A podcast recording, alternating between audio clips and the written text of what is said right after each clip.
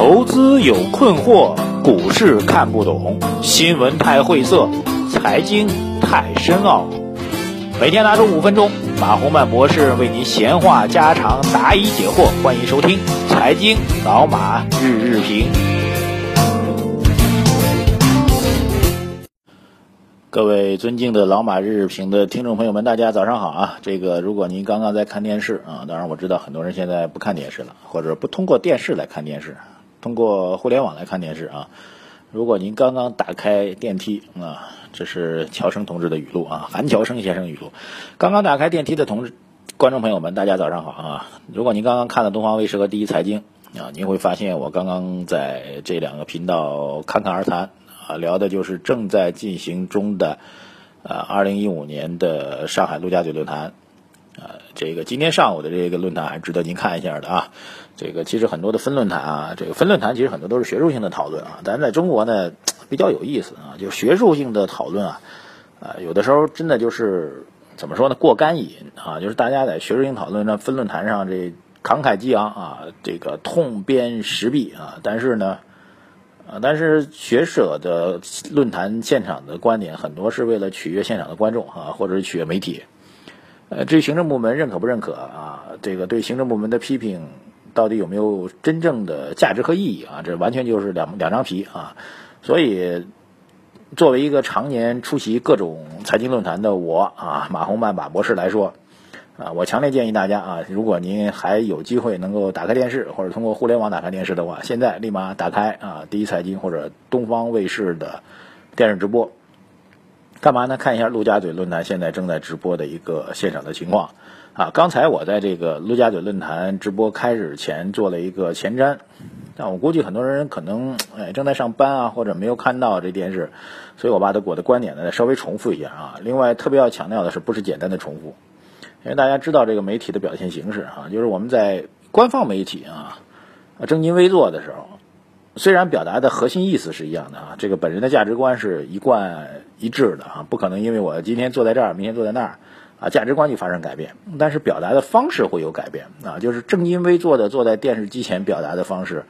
跟现在啊跟您唠嗑的时候啊，虽然我还穿着西装带着领带啊，但是现在是在唠嗑的状态，所表达的方式是不一样的。所以才会有毕福剑的悲惨事件嘛，对不对啊？扯远了，扯远了啊！回来，回来。这个今天上午的陆家嘴论坛还是蛮重要的啊，它有几个非常重要的点啊。第一个是关于这次陆家嘴论坛的主话题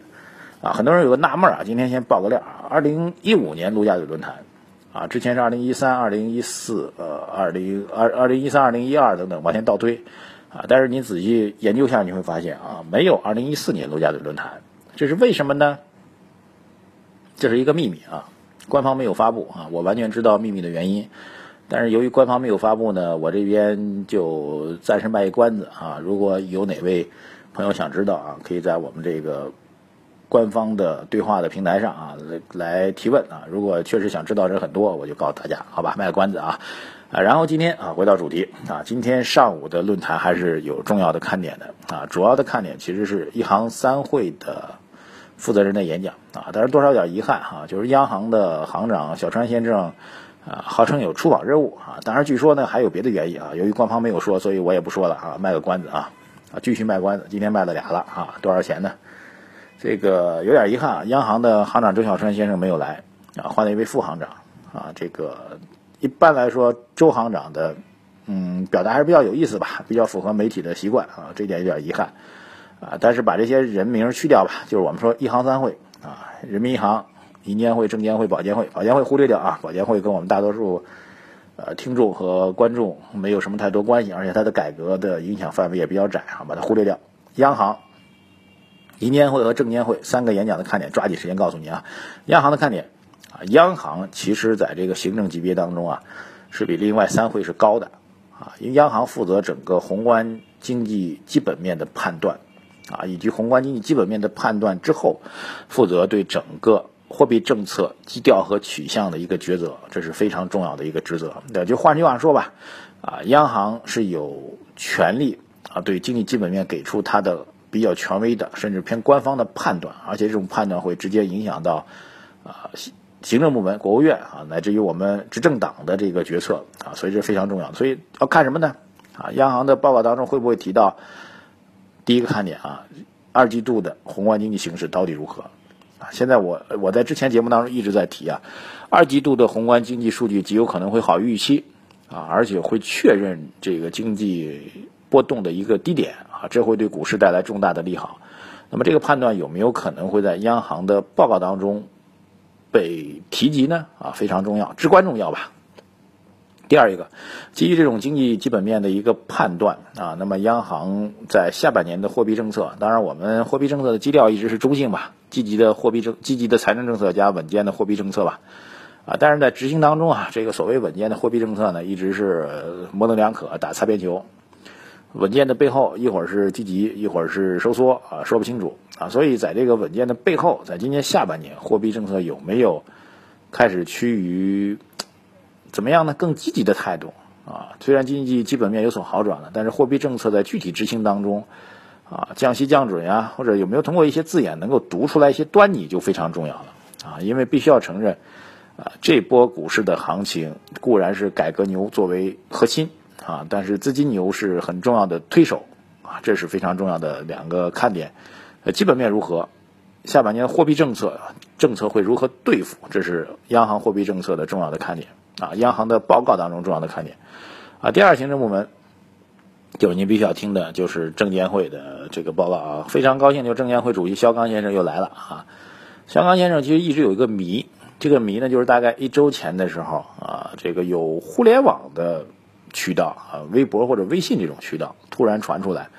说肖钢啊在中央党校做了一个内部研讨会啊，里面提到几个重要的观点啊，比如认可、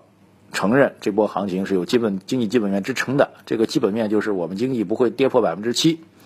而且认可这波行情是改革牛的行情，这个观点真的是对于我们大势的基调来说，或者我们揣测、揣测上意啊。揣测这皇上的看法啊，当然他不是皇上了，但对于资本市场来说就有点像皇上了。揣测他的看法是非常重要的一个报道，但是呢，这个报道一直没有被证实，也没有被证伪。就是官方媒体啊，就是我官方的纸面媒体啊，啊，官方的微博、微信啊，啊，肖钢本人啊，就压根儿没有提过这事儿。而且所有互联网上的媒体在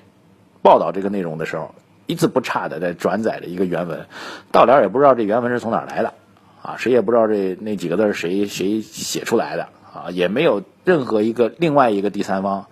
来告诉你啊，我听到的肖钢是这么说的，哒哒哒哒哒，没有，呃，就完全就那一稿子，啊，所有人都在复制粘贴，所以有没有可能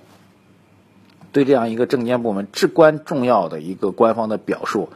今天在肖钢的演讲当中得到证实呢？啊，换句话说，这波行情在监管部门。在证券监管部门看来，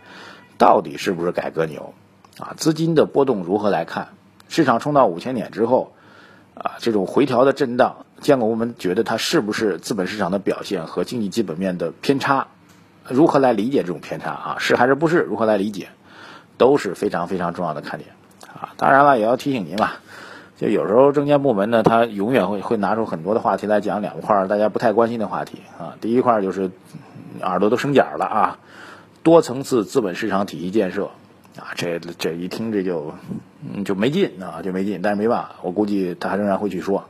啊。第二一块就是资本市场扩大开放啊，这一听也耳朵生茧了啊。当然，这半年来有突破啊，沪港通突破了啊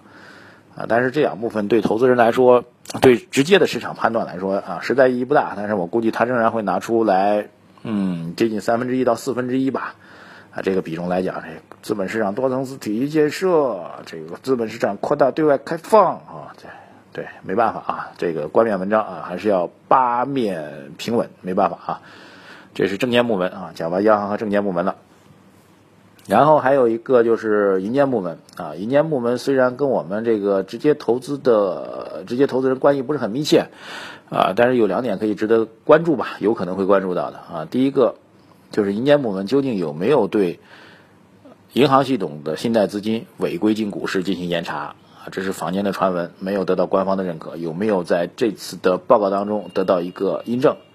第二个，银监部门对于互联网金融创新会采取什么样的态度？啊，中立啊，中立偏积极，管制而且管制不可能说了，就相对偏谨慎啊，或者相对偏开放，对这些要素会在银监部门当中得到比较重要的表述，所以我觉得这个还是要值得观察的啊，它对于互联网的概念、互联网的金融创新啊，乃至于更高层如何来看待创业板的发展，都会产生一定的联想的作用啊，这是三个行政部门。啊，基本上这三个行政部门就够了啊。保监会基本上对于投资人来说，基本上是可以忽略不计的啊，而且内容一般都是比较空泛，没有实质性的话题。你就到那个点儿，你就换台吧，好不好？呃，然后呢，做一个特别的预告啊，这次陆家嘴论坛明天下午一点钟，我会在浦东这边啊现场主持啊。当然，您没证是进不来的啊，特别提醒您。啊，关注一下吧。这个马博士老马呢，会尽量冲到了新闻重大的活动的现场。啊，第一是聆听，第二是发表自己的见解，然后也会在第一时间把我的聆听和发表的见解传达给各位。啊，总体来言吧，今天聊了十分钟，但是好像没提股票嘛，稍微提一句吧。啊，震荡之后结构调整，调整完了之后仍然会去选择上升。啊，这价值投资者就这样来看的啊，毕竟这个市场具有投资价值的品种还是有的，而且符合政策的导向和资金面的导向，只是需要一波看似比较惨烈的洗盘，嗯，来把这个结构调整来完成，供您参考。啊，有时间把这个视线从行情当中离开，看看电视。感谢收听我们今天的老马日评，祝您投资顺利。